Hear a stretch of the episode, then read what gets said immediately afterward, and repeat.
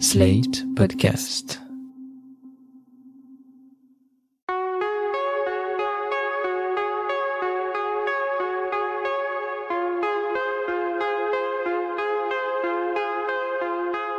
Je m'appelle Thomas Messias, je suis un homme blanc, cisgenre, hétérosexuel, et hormis quelques boulots d'été et un stage pour des études que je n'ai jamais terminées, je n'ai jamais travaillé en entreprise. Je ne sais pas si c'est de ma méconnaissance de ce monde que provient ma fascination pour des films qui parlent d'entrepôt, de RH, de 3-8 ou de débrayage.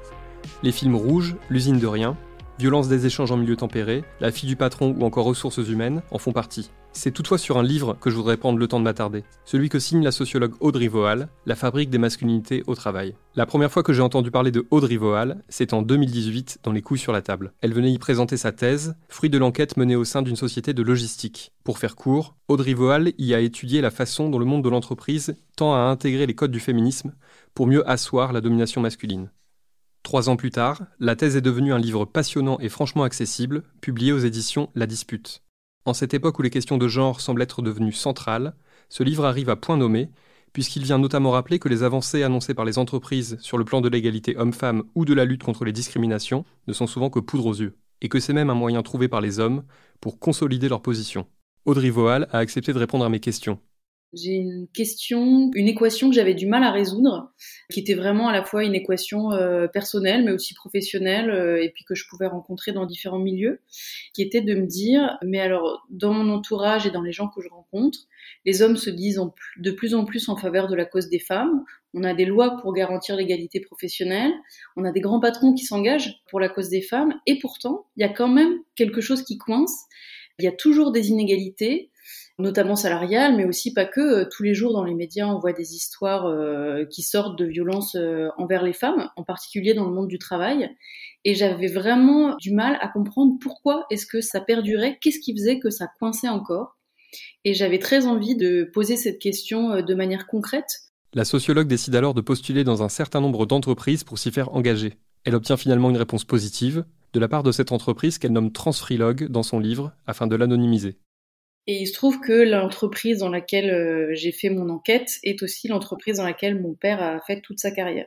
C'est une entreprise euh, voilà qui m'a embauchée justement parce que j'étais entre guillemets fille d'eux parce que euh, du coup j'étais pas soupçonnée d'une possible trahison, mais aussi parce que alors peut-être qu'on y reviendra, mais c'est c'était pour eux aussi un moyen d'aborder un sujet qui était un peu neuf, un peu nouveau et, et qui savaient pas trop comment appréhender. Et donc, euh, moi, je suis arrivée avec euh, à la fois mes questions, mais aussi euh, une possibilité pour eux de, de, d'y répondre, en tout cas. Le monde dans lequel elle plonge est essentiellement constitué d'hommes, la logistique étant l'un des bassins d'emploi les moins féminisés du secteur tertiaire. Oui, alors dans le secteur de la logistique, effectivement, il y a peu de femmes, euh, il y a 18% environ. Et en fait, je me suis rendu compte que euh, donc c'était un chiffre qui stagnait depuis des années. Donc on a quand même comme ça l'impression qu'il y a une féminisation euh, du marché du travail. Et en fait, il y a certains espaces professionnels où cette féminisation non seulement est stagne, ce qui est le cas euh, dans le milieu de la logistique, mais aussi euh, sur certains emplois, cette féminisation elle est décroissante. C'est ce qui se passe dans cette entreprise sur les emplois ouvriers. C'est dû euh, notamment au fait qu'il euh, y a une suppression progressive des fonctions support, donc tout ce qui est euh, administration, comptabilité, qui sont maintenant soit des fonctions externalisées, soit des fonctions qui sont supprimées parce qu'elles sont automatisées. Et c'est des fonctions qui sont majoritairement occupées par des femmes. Et la deuxième raison, c'est parce que il y a une intensification des cadences et donc il y a beaucoup d'arrêts de travail chez les femmes sur ces emplois ouvriers, ce qui fait que aujourd'hui les les RH ne veulent pas, entre guillemets, prendre le risque d'embaucher des femmes pour euh, maintenir euh, des effectifs euh, constants. Donc on a cette décroissance des effectifs sur les postes ouvriers qui est compensée par la féminisation du management d'intermédiaires. C'est ce qui provoque cette stagnation globale. Audrey Vohal décrit un monde du travail en mutation, y compris dans sa gestion des rapports humains. Pour autant, cela ne signifie pas que l'on soit tranquillement en train de se diriger vers l'égalité homme-femme et la fin du patriarcat. Tout à fait. En fait, euh, c'est vrai que une des grandes idées du livre, c'est de dire que euh, si la domination masculine euh, résiste, c'est parce qu'elle se transforme. Elle se transforme notamment parce que le monde du travail lui-même se transforme et que le capitalisme qu'on a connu dans les années 90 donc euh, d'hypermondialisation, d'hyperproductivisme, euh, c'est plus le même aujourd'hui. On est dans un retour plutôt local à la, décroissance. Et j'ai euh, fait une forme euh, d'analogie avec l'idée de, de, et Chiapello dans le nouvel esprit du capitalisme, qui disent que la condition du maintien du capitalisme, c'est justement d'intégrer à son fonctionnement les critiques qui sont émises à son égard donc euh, d'hyperproductivisme, de pollution, euh, de discrimination, etc. Et la domination masculine, c'est un peu pareil. En fait, euh, aujourd'hui, euh, déjà, c'est pas politiquement correct, mais en plus, je pense qu'il y a un certain nombre d'hommes qui sont sincèrement euh, en faveur de la cause des femmes. Et dans mon enquête, j'ai jamais rencontré d'hommes qui m'ont dit, moi, je pense que les femmes doivent rester à la maison, c'est normal qu'il y ait des inégalités salariales parce qu'on n'a pas les mêmes postes. et j'ai pas rencontré ce genre de discours. Et pour autant, dans les pratiques, je constatais qu'il y avait quand même euh, des formes de discrimination, mais qu'elles étaient euh, un peu plus discrètes. Et pourquoi elles sont un peu plus discrètes? C'est parce que euh, la domination masculine est aujourd'hui légitimée par l'organisation technique de la production.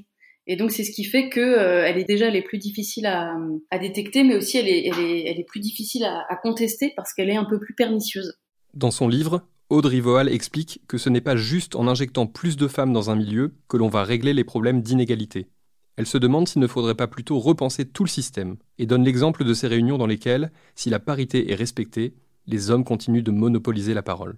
C'est vrai que c'est un de mes, moments préférés euh, d'enquête, d'observer euh, les réunions de travail. Et ça ne manque jamais, c'est-à-dire qu'à chaque fois, je constate que euh, les hommes monopolisent la parole, coupent la parole aux femmes, ou alors se font des petites blagues entre elles, entre eux, c'est un beau lapsus, se font euh, des petites blagues entre eux et les femmes qui sont déjà en minorité euh, n'osent pas trop répondre. Et puis euh, et puis c'est vrai qu'elles ont beau être expertes sur un sujet, il y a quand même un apprentissage de la retenue chez les femmes qui se mélange à un apprentissage de, de l'occupation de l'espace et de la parole chez les hommes, qui crée comme ça un espèce de, de curieux mélange où, où des femmes expertes d'un sujet vont tout d'un coup vont tout d'un coup se taire parce que voilà, elles sont un peu comme euh, paralysées par euh, la place que prennent les hommes ou parce qu'elles n'ont pas envie euh, de, de, se fatiguer à hausser la voix ou à s'imposer, puisque c'est un travail quotidien et constant. Et donc elles vont juste laisser passer, voilà, en attendant que leur tour vienne de parler. Il faut dire que le monde de l'entreprise est entièrement construit autour de la figure de l'entrepreneur masculin, que les hommes peuvent voir comme un modèle à atteindre, alors que les femmes, elles, n'ont aucun modèle auquel se référer. Tout à fait. C'est vrai que dans beaucoup d'entreprises, notamment dans les, entreprises patrimoniales ou familiales, euh, il y a comme ça toute une mythologie qu'on se transmet euh, de réunion en réunion sur le courage des entrepreneurs euh, pionniers qui ont su prendre des risques. Et souvent, cette transmission, elle s'effectue de père en fils, qui est le cas là dans cette entreprise, puisque le fondateur a laissé les rênes de l'entreprise à son fils.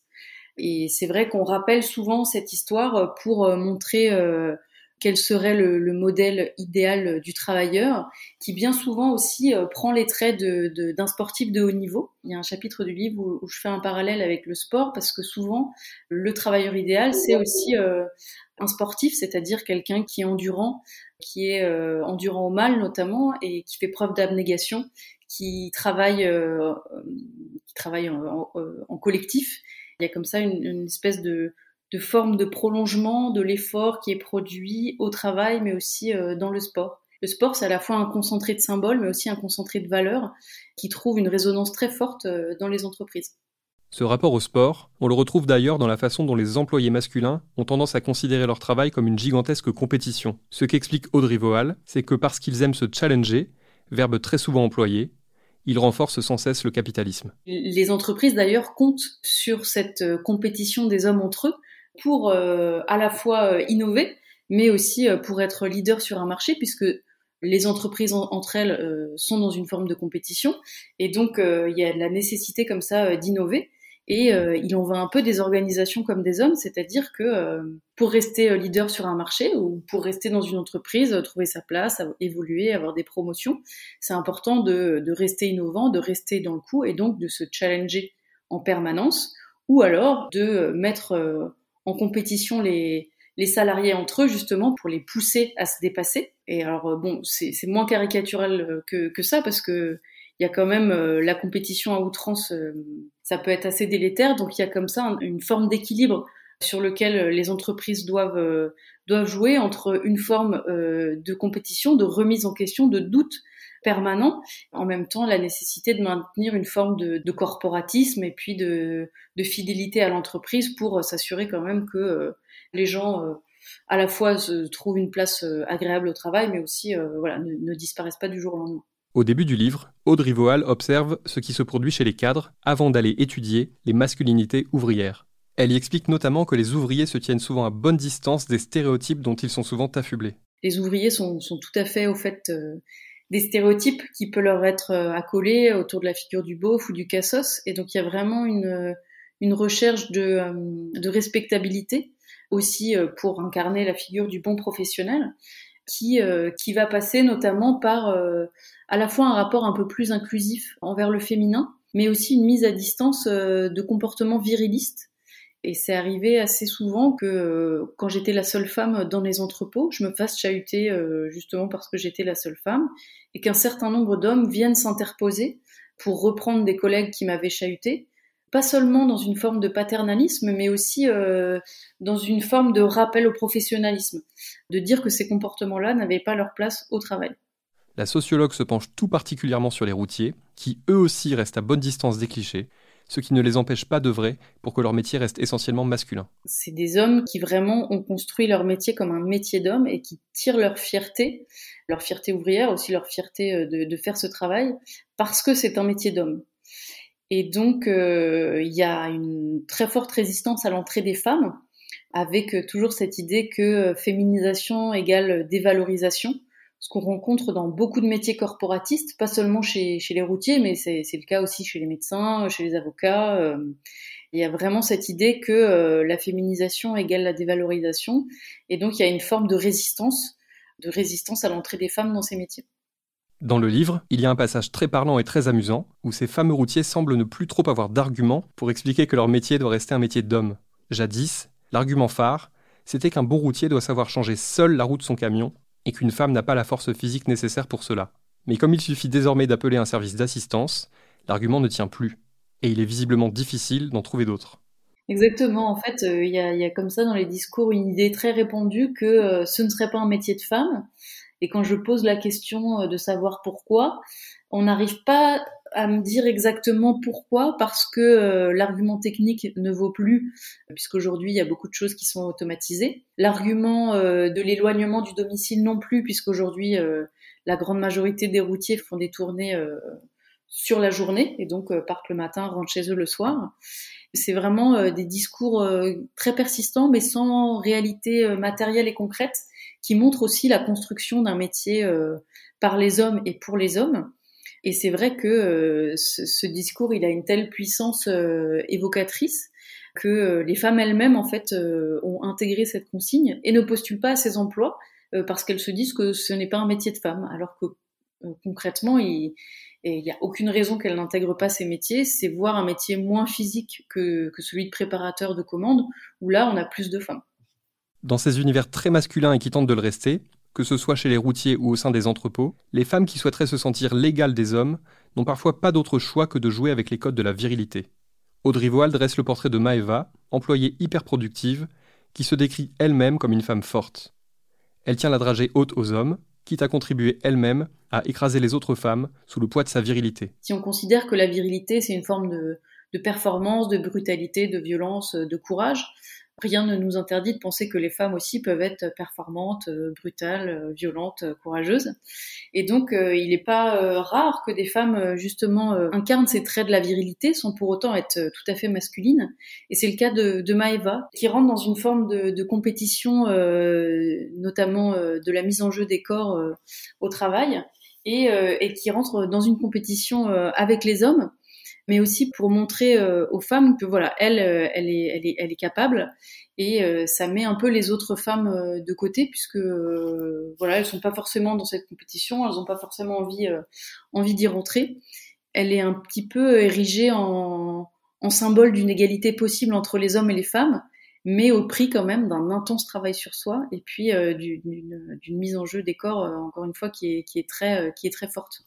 Audrey Voal décrit des hommes mus par la hantise de l'impuissance, dont elle écrit qu'il préférerait quasiment être viré plutôt que d'être perçu comme faible ou comme fainéant. Une des modalités de la construction de son identité masculine, elle passe par le travail, parce que ça donne des formes d'autorité et de pouvoir qui sont non négligeables.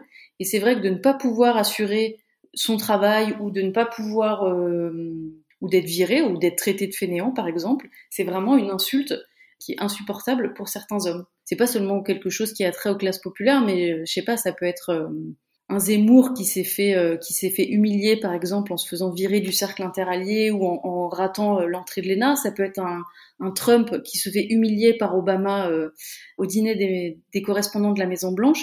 Il y a comme ça l'idée qu'un homme ne doit pas échouer et qu'il faut absolument se montrer respectable et fort au regard de ses pairs P-A-I-R-S ou père, P-E-R-E. Il y a comme ça l'idée qu'un vrai homme n'échoue jamais. C'est ce qui fait que la hantise de l'impuissance est si forte. En tout cas, euh, et c'est ce qui fait que ça explique aussi les résistances des hommes euh, au travail. À la fin de la fabrique des masculinités au travail, il y a une phrase assez choc. Audrey Voal écrit, je cite, Le sexisme est utile au monde du travail. Et j'en veux pour preuve l'échec des politiques d'égalité professionnelle. Moi, c'était la, raison pour laquelle j'étais embauchée dans cette entreprise, mettre en place des politiques d'égalité professionnelle, et ça n'a pas marché. Pourquoi? Parce que euh, pour un certain nombre de responsables des ressources humaines que j'ai pu rencontrer, en fait, ces politiques d'égalité professionnelle, elles ne font pas sens sur le terrain, pour les hommes et pour les femmes. Parce que c'est vrai que le monde du travail fonctionne encore énormément euh, sur des stéréotypes, à la fois euh, de ce qu'on imagine être un travailleur idéal, qui, comme je le disais, ben, ben souvent est, quelqu'un qui maîtrise ses émotions, qui est endurant, qui est courageux, qui est performant, qui serait plutôt un modèle euh, qui aurait les traits de, quelqu'un de, de viril et souvent euh, on parle de, masculin neutre quand on parle du, travailleur idéal, mais aussi parce que euh, c'est vrai que dans mon enquête, je le dis à la fin du, livre, mais il y a un certain nombre de femmes qui en fait trouvent des places privilégiées dans des rôles où elles sont attendues entre guillemets, c'est-à-dire que tous les rôles de secrétaire, de RH, etc., ils sont attribués aux femmes et et les femmes sont valorisées pour euh, des qualités professionnelles qu'on attribue aux femmes, c'est-à-dire euh, la minutie, euh, le fait de savoir être diplomate avec les conducteurs, mais aussi avec les clients mécontents. Donc au SAV, par exemple, il y, a, beaucoup de femmes et elles sont précisément valorisées pour leurs qualités dites féminines. Et donc, en valorisant ces qualités, quelque part aussi, on les éloigne d'une possible égalité parce que ça veut dire que jamais elles ne pourront être comme un homme et donc avoir leur place à part entière, en tout cas place égale au travail. La fabrique des masculinités au travail, signée Audrey Voal, est disponible dans toutes les bonnes librairies. C'était Mansplaining. N'hésitez pas à vous abonner au podcast sur votre plateforme favorite, à mettre des cœurs et des étoiles, et à laisser des commentaires. Vous pouvez aussi écrire à mansplaining@slate.fr ou nous contacter via le compte Instagram Mansplaining Podcast. Mansplaining est un podcast de Thomas Messias, produit et réalisé par Slate.fr, sous la direction de Christophe Caron et Benjamin Septem-Ours. Production éditoriale, Aurélie Rodriguez. Montage, Guillaume Massal et Victor Benamou. Au fait, bonne année à tout le monde, et à dans 15 jours pour l'épisode 80.